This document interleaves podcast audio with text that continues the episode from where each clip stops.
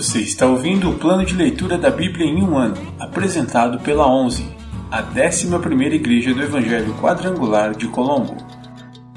Dia 313, 9 de novembro, semana 45.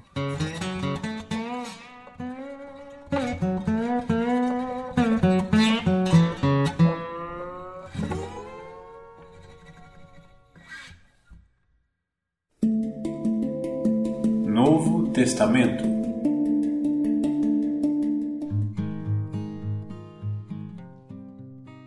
Tito, capítulo 1 Saudações de Paulo. Eu, Paulo, escravo de Deus e apóstolo de Jesus Cristo, escrevo esta carta. Fui enviado para fortalecer a fé daqueles que Deus escolheu e para ensinar-lhes a verdade que mostra como viver uma vida de devoção. Essa verdade lhes dá a esperança da vida eterna que Deus, aquele que não mente, prometeu antes dos tempos eternos. E agora, no devido tempo, ele revelou essa mensagem que anunciamos a todos. Por ordem de Deus, nosso Salvador, fui encarregado de realizar esse trabalho em favor dele. Escrevo a Tito, meu verdadeiro filho na fé que compartilhamos. Que Deus, o Pai e Cristo Jesus, nosso Salvador, lhe deem graça e paz. O trabalho de Tito em Creta. Deixei-o na ilha de Creta para que você completasse o trabalho e nomeasse presbíteros em cada cidade, conforme o instruí. O presbítero deve ter uma vida irrepreensível, deve ser marido de uma só mulher, e seus filhos devem partilhar de sua fé e não ter fama de devassos nem rebeldes. O bispo administra a casa de Deus e, portanto, deve ter uma vida irrepreensível.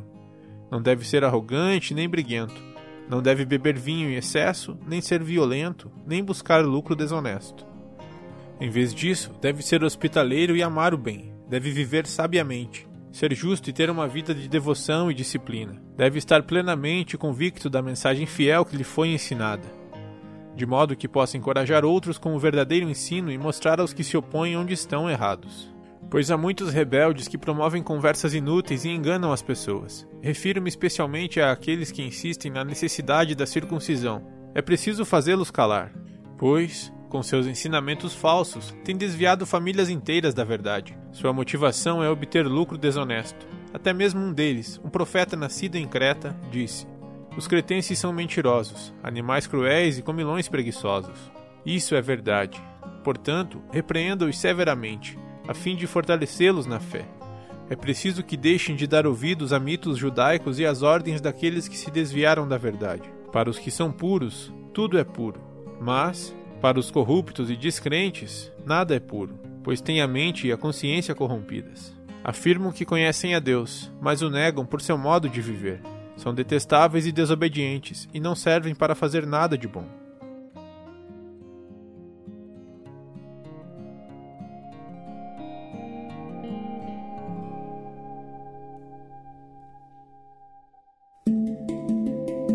Antigo Testamento Profetas Maiores.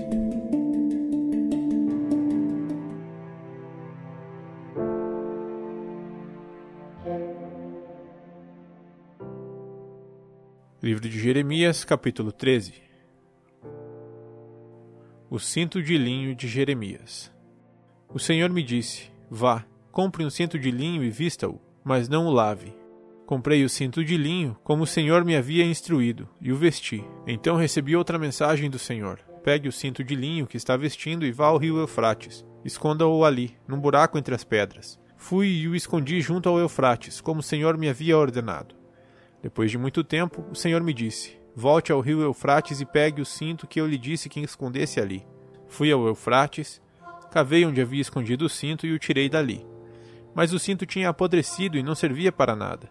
Então recebi esta mensagem do Senhor. Assim diz o Senhor: Do mesmo modo farei apodrecer o orgulho de Judá e de Jerusalém.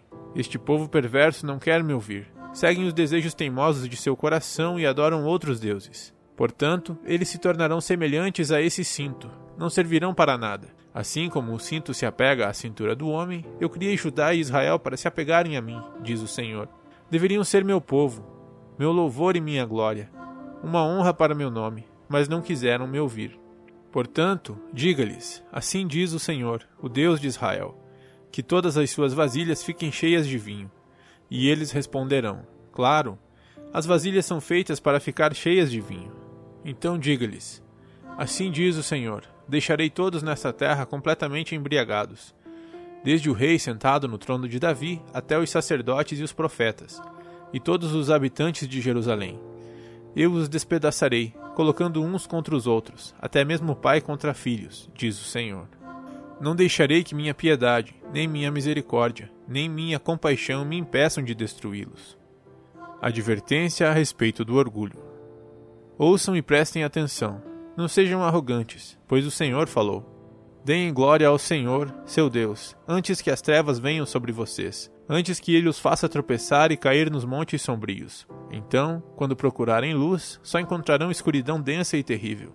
E, se ainda assim não quiserem ouvir, chorarei sozinho por causa de seu orgulho. Lágrimas amargas se derramarão de meus olhos pois o rebanho do Senhor será levado para o exílio. Diga ao rei e à mãe dele: desçam de seus tronos e sentem-se no pó, pois sua coroa gloriosa será arrancada de sua cabeça. As cidades do Negueb fecharão os portões, e ninguém conseguirá abri-los. Os habitantes de Judá serão levados como prisioneiros, todos irão para o exílio. Abra os olhos e veja os exércitos que vêm do norte. Onde está o seu rebanho, o lindo rebanho de que ele a encarregou de cuidar? O que dirá quando o Senhor colocar seus antigos aliados para a dominarem? Pontadas de angústia tomarão conta de você, como as dores da mulher em trabalho de parto. Você se perguntará: por que isso me aconteceu? Foi por causa de seus muitos pecados. Por isso os exércitos invasores arrancaram suas roupas e a violentaram. Acaso o etíope pode mudar a cor de sua pele? Pode o leopardo tirar suas manchas? De igual modo, você é incapaz de fazer o bem, pois se acostumou a fazer o mal. Eu a dispersarei como palha levada pelos ventos do deserto. Esta é sua parte, a porção que lhe reservei, diz o Senhor. Pois você se esqueceu de mim e confiou em falsos deuses. Eu mesmo arrancarei suas roupas, para que apareça sua vergonha. Vi seu adultério e sua lascívia, sua idolatria detestável nos campos e sobre as colinas. Que aflição a espera, Jerusalém? Quando você se purificará? Livro de Jeremias, capítulo 14 Seca terrível em Judá. Jeremias recebeu esta mensagem do Senhor acerca da grande seca. Judá anda chorando. O comércio às portas da cidade parou. O povo senta-se no chão, pois está de luto. De Jerusalém sobe um grande clamor. Os nobres mandam os servos buscarem água, mas todos os poços secaram. Confusos e desesperados, voltam com jarros vazios e cobrem a cabeça, entristecidos. A terra está seca e rachada por falta de chuva. Preocupados, os lavradores também cobrem a cabeça. Até a corça abandona sua cria, pois não há capim no campo. Os jumentos selvagens ficam no alto dos montes e ofegam como chacais sedentos. Forçam a vista para acharem pastagem, mas nada encontram. Nossa maldade nos alcançou, Senhor, diz o povo. Ainda assim, ajuda-nos por causa do teu nome. De ti nos afastamos e contra ti pecamos repetidamente. Ó esperança de Israel, nosso Salvador em tempos de angústia. Por que és como estrangeiro entre nós? Por que és como viajante de passagem pela terra que fica só uma noite? Acaso também estás surpreso?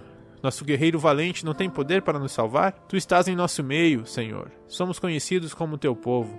Por favor, não nos abandones. Assim diz o Senhor a seu povo: Vocês gostam de andar longe de mim e não controlam os pés. Por isso, não me agradarei mais de vocês. Agora me lembrarei de toda a sua perversidade e os castigarei por seus pecados. O Senhor proíbe Jeremias de interceder. Então o Senhor me disse: Não ore mais pelo bem deste povo. Quando jejuarem, não darei mais atenção a seu clamor. Quando apresentarem seus holocaustos e ofertas de cereal, não me agradarei. Em vez disso, os devorarei com guerra, fome e doença. Então eu disse: Ó soberano Senhor, os profetas dizem ao povo: tudo está bem, não haverá guerra nem fome. O Senhor certamente lhes dará paz. O Senhor me disse: Esses profetas contam mentiras em meu nome. Não os enviei nem ordenei que falassem. Não lhes dei mensagem alguma. Profetizam a respeito de visões e revelações que nunca viram nem ouviram. Dizem tolices que inventaram em seu próprio coração mentiroso. Por isso, assim diz o Senhor: Castigarei esses profetas mentirosos, pois falam em meu nome, embora eu não os tenha enviado. Dizem que não haverá guerra nem fome, mas eles próprios morrerão por guerra e fome. Quanto ao povo para o qual profetizam, terão o corpo jogado nas ruas de Jerusalém, vítimas da fome e da guerra. Não restará ninguém para enterrá-los. Maridos, esposas, filhos e filhas, todos morrerão, pois derramarei sobre eles sua própria maldade. Portanto, diga-lhes o seguinte: Noite e dia, meus olhos se enchem de lágrimas. Não consigo parar de chorar, pois minha filha virgem, meu povo precioso, foi derrubada e está mortalmente ferida.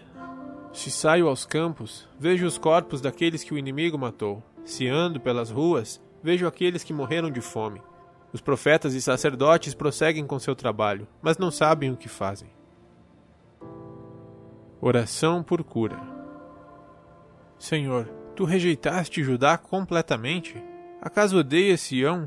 Por que nos feriste a ponto de não podermos ser curados? Esperávamos paz, mas ela não veio. Esperávamos tempo de cura, mas só encontramos terror. Senhor, confessamos a nossa maldade e a maldade de nossos antepassados.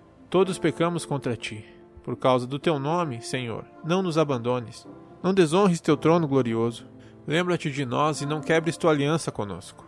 Acaso algum desses deuses estrangeiros pode enviar a chuva? Ela cai por si mesma do céu? Somente tu, ó Senhor, nosso Deus, podes fazer essas coisas. Por isso esperamos teu socorro.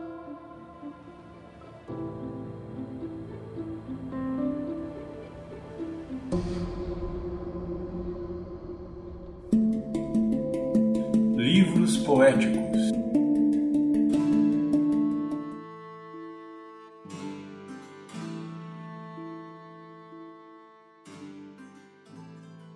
Livro de Salmos, capítulo 125 Cântico para os peregrinos a caminho de Jerusalém. Os que confiam no Senhor são como o monte Sião. Não serão abalados, mas permanecerão para sempre.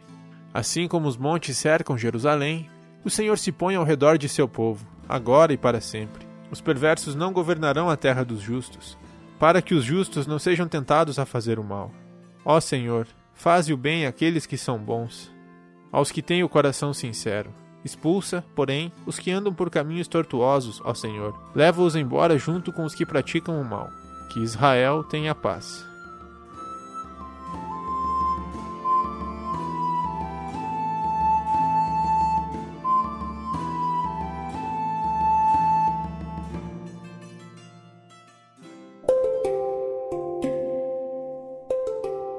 Versículo da semana.